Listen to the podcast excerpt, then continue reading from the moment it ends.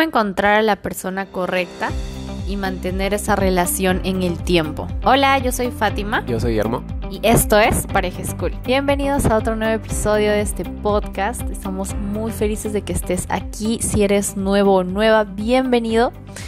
Eh, estamos muy felices de que estés aquí escuchando este podcast, aprendiendo y creciendo tú primero internamente para que puedas fortalecer tu relación de pareja. Y hoy día quiero hablar de un tema súper importante con Guillermo. Yo creo que era un tema que tienes que eh, pensar y hablar con tu pareja.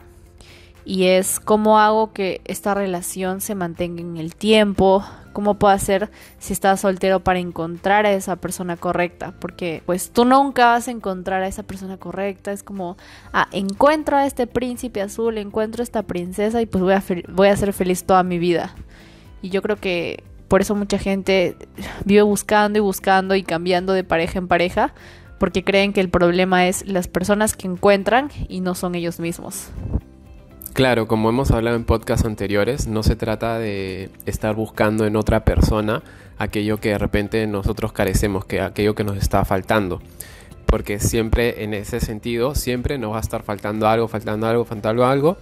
Y a todas las personas que vayan viniendo, eh, siempre va a faltar una cosita que justo esa cosita que le falta ya no lo hace perfecto para mí y ya no es la persona que yo quería que era etcétera, ¿no? Pero es porque buscas en otro lo que tienes que buscar dentro de ti y trabajar dentro de ti, ¿no?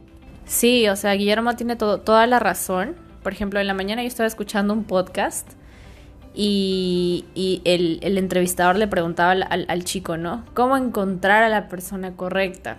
Y él decía, para mí no existe la persona correcta, sino que tú creas la relación o la persona correcta. ¿Por cómo así? Por ejemplo, él te daba una estadística y te decía de que el 80% tiene que ver con tu trabajo interno y el 20% depende de la otra persona. Fátima, ¿qué quieres decir con esto?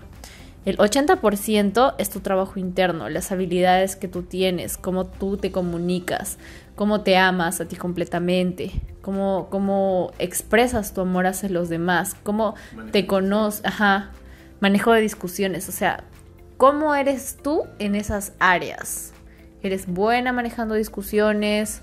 ¿Eres buena controlando tus emociones? ¿Conoces cómo te gusta que te amen? Entonces, imagínense, es el 80%, o sea, imagínense, no puedes dejar al azar ese 20% que depende de la otra persona si primero no hiciste ese trabajo de 80%. O sea, si todavía sabes que tienes inseguridades, todavía tienes muchas cosas por, por que conoces. Y tú, me dices, pucha Fátima, entonces ya estoy en una relación, ¿qué hago? Y no es perfecta. Pues empieza a tomar la responsabilidad de que tú, eh, el reflejo de tu relación es por el 80% del trabajo que tú haces día a día. Entonces, eh, por ejemplo, amor, ¿tú qué haces al día a día? En tu 80% para tener, digamos, tus, tus emociones tranquilas o poder trabajar mejor en ti mismo para pues tener una relación como la que tenemos. Claro, wow, ese es un dato súper poderoso, como, como dice Fati, que, que, escuchó en el, en el podcast acerca del 80-20. En una relación, para que sea realmente estable, duradera, para que funcione, el 80% es trabajo interno, es trabajo tuyo.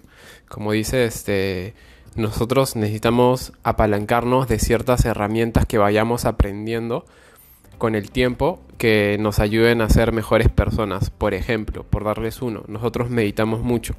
El meditar tiene muchísimos, muchísimos beneficios. Creo que ya lo hemos hablado también en otros podcasts. Como por ejemplo, el estar más, más, más enfocado en las cosas, el, el tener la mente más despejada, el no tener todo un, un alboroto en tu, en tu mente que no te deje pensar, que no te deje este, estabilizar tus emociones, que sea como un carrusel y que no puedas este, resolver ese tipo, eh, resolver problemas o incluso no ser una persona este muy muy muy favorito no como se llama. Por ejemplo yo antes de empezar a meditar antes de, de empezar el crecimiento personal todo yo me molestaba muy rápido. Me hacían algo y yo solía molestarme muy rápido muy rápido como favorito no eh, a raíz de empezar a, meditar, empezar con, esta, con estas herramientas de, desarrollo personal, es que fui trabajando esa, esa parte de mí, ¿no? Ahora todo el mundo dice, ah, parece este, eh, que parece que estás en modo zen todo el tiempo, ¿no? Súper, súper paz, parece que eres súper paz, súper tranquilo. Eh, siempre estás, este, siempre estás tranquilo, siempre estás con la mente calmada. Y es por, por la meditación, por la meditación y los hábitos que tenemos, ¿no?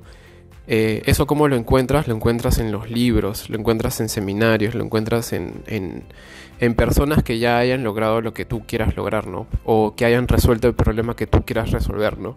Siempre este, hay algo que yo siempre digo, que siempre recomiendo. En los libros no, hay, no, no existe ningún problema que tú puedas estar pasando ahora mismo, ya sea con bullying, ya sea con autoestima, ya sea con hablar en, en público, lo que fuera cualquier problema que pueda estar pasando ahorita, han habido tantas y tantos millones de millones de millones de personas en la humanidad que alguna de esas personas ha tenido ese mismo problema que tú y ha escrito un libro de cómo resolverlo. Así que únicamente lo que tienes que hacer es encontrar ese libro y trabajar, usar esas herramientas y mejorar tú como persona. Si tu problema es de autoestima, busca libros de autoestima. ¿Cómo mejorar mi autoestima? Libros de eso, lee lo mejor que puedas de eso y vas a vas a ver que vas a encontrar la solución. Tu problema es este, la timidez, etc. Busca un libro sobre eso y trabaja eso, pero tienes que trabajar en ti. O los celos, ¿no? Nos han hecho muchas preguntas sobre celos, entonces hay un libro sobre, oye, cómo manejar los celos, entonces búscalo, no esperes como, ah, sí, alguien me dará la respuesta, ¿no? Es como que te quedas en el limbo y no haces nada al respecto.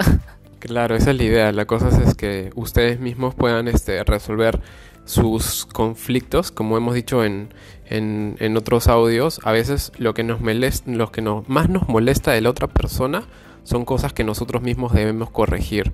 Así que por ahí es, es primero ser conscientes de qué cosa es, encontrar eso que tenemos que mejorar y, y, trabajar sobre eso, ¿no?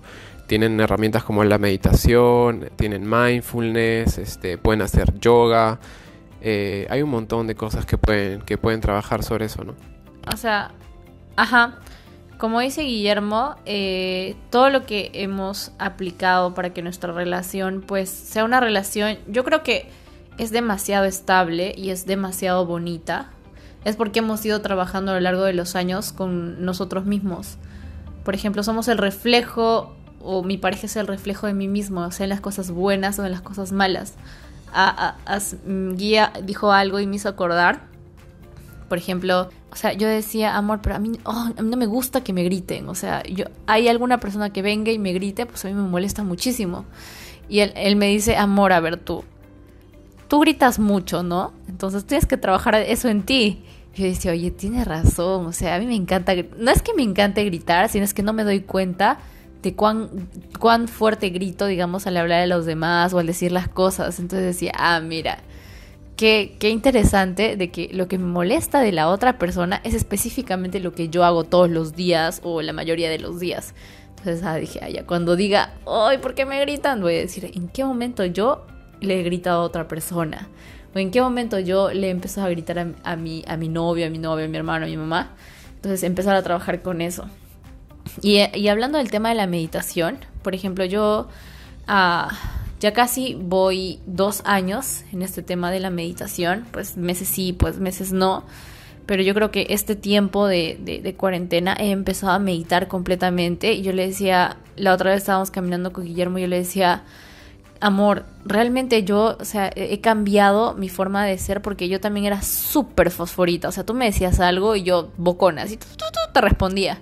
Pero ahora me he dado cuenta que pues estoy en un, en un estado como que de más paz, más pacífico. Y le decía, tú cuando me conociste, amor, hasta ahora, ¿tú crees que he cambiado o he mejorado en esa área? Y me decía, pues amor, muchísimo. O sea, de lo que yo te conocí, como hemos ido trabajando juntos, pues hemos mejorado muchísimo en esa área de, de, de, controlar nuestras emociones. ¿Por qué? Porque meditamos, porque agradecemos. ¿Por qué? Porque todas las herramientas que ya les hemos contado a lo largo de estos podcasts las hemos puesto, las, hemos puesto en práctica y yo creo que a ti también te pueden servir realmente pues muchísimo, muchísimo. Por ejemplo, yo y Guillermo nos hemos puesto el reto de meditar juntos, así sea a la distancia, pues nos ponemos un horario, nos despertamos y nos ponemos la meditación al mismo tiempo y meditamos juntos.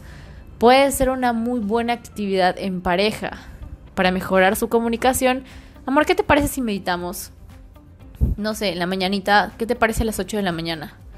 Ah, sí, amor, ¿qué, qué meditación? No sé, la meditación de, del control mental de, no sé, de método Silva. Ah, ya, meditemos.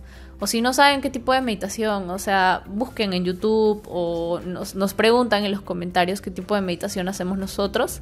Y pues con gusto les pasamos el link para que puedan eh, ustedes empezar con esto.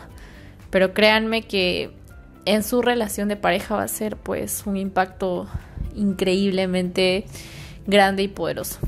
Entonces, gracias por habernos escuchado. Ya saben cómo mantener su relación a lo largo del tiempo, con su comunicación, controlando sus emociones, eh, conociendo el lenguaje del amor. Pues si se han perdido alguno de esos temas, pues vayan a, los podcasts anteriores. Tenemos muchísimos. Llevamos más de 20 podcasts, 21 podcasts y estamos muy felices de que estén escuchándonos, que estén aplicando esta información para que podamos crecer y crear relaciones más fuertes cada día. Entonces no te olvides de seguirnos en nuestras redes sociales. Estamos como Pareja School en, Instagram, en Spotify y en YouTube. Si estás en YouTube, eh, dale like, activa la campanita, déjanos un comentario, pregúntanos sobre la meditación que nosotros hacemos. Y nos vemos en un próximo episodio. Chao, chao. Chao, chao.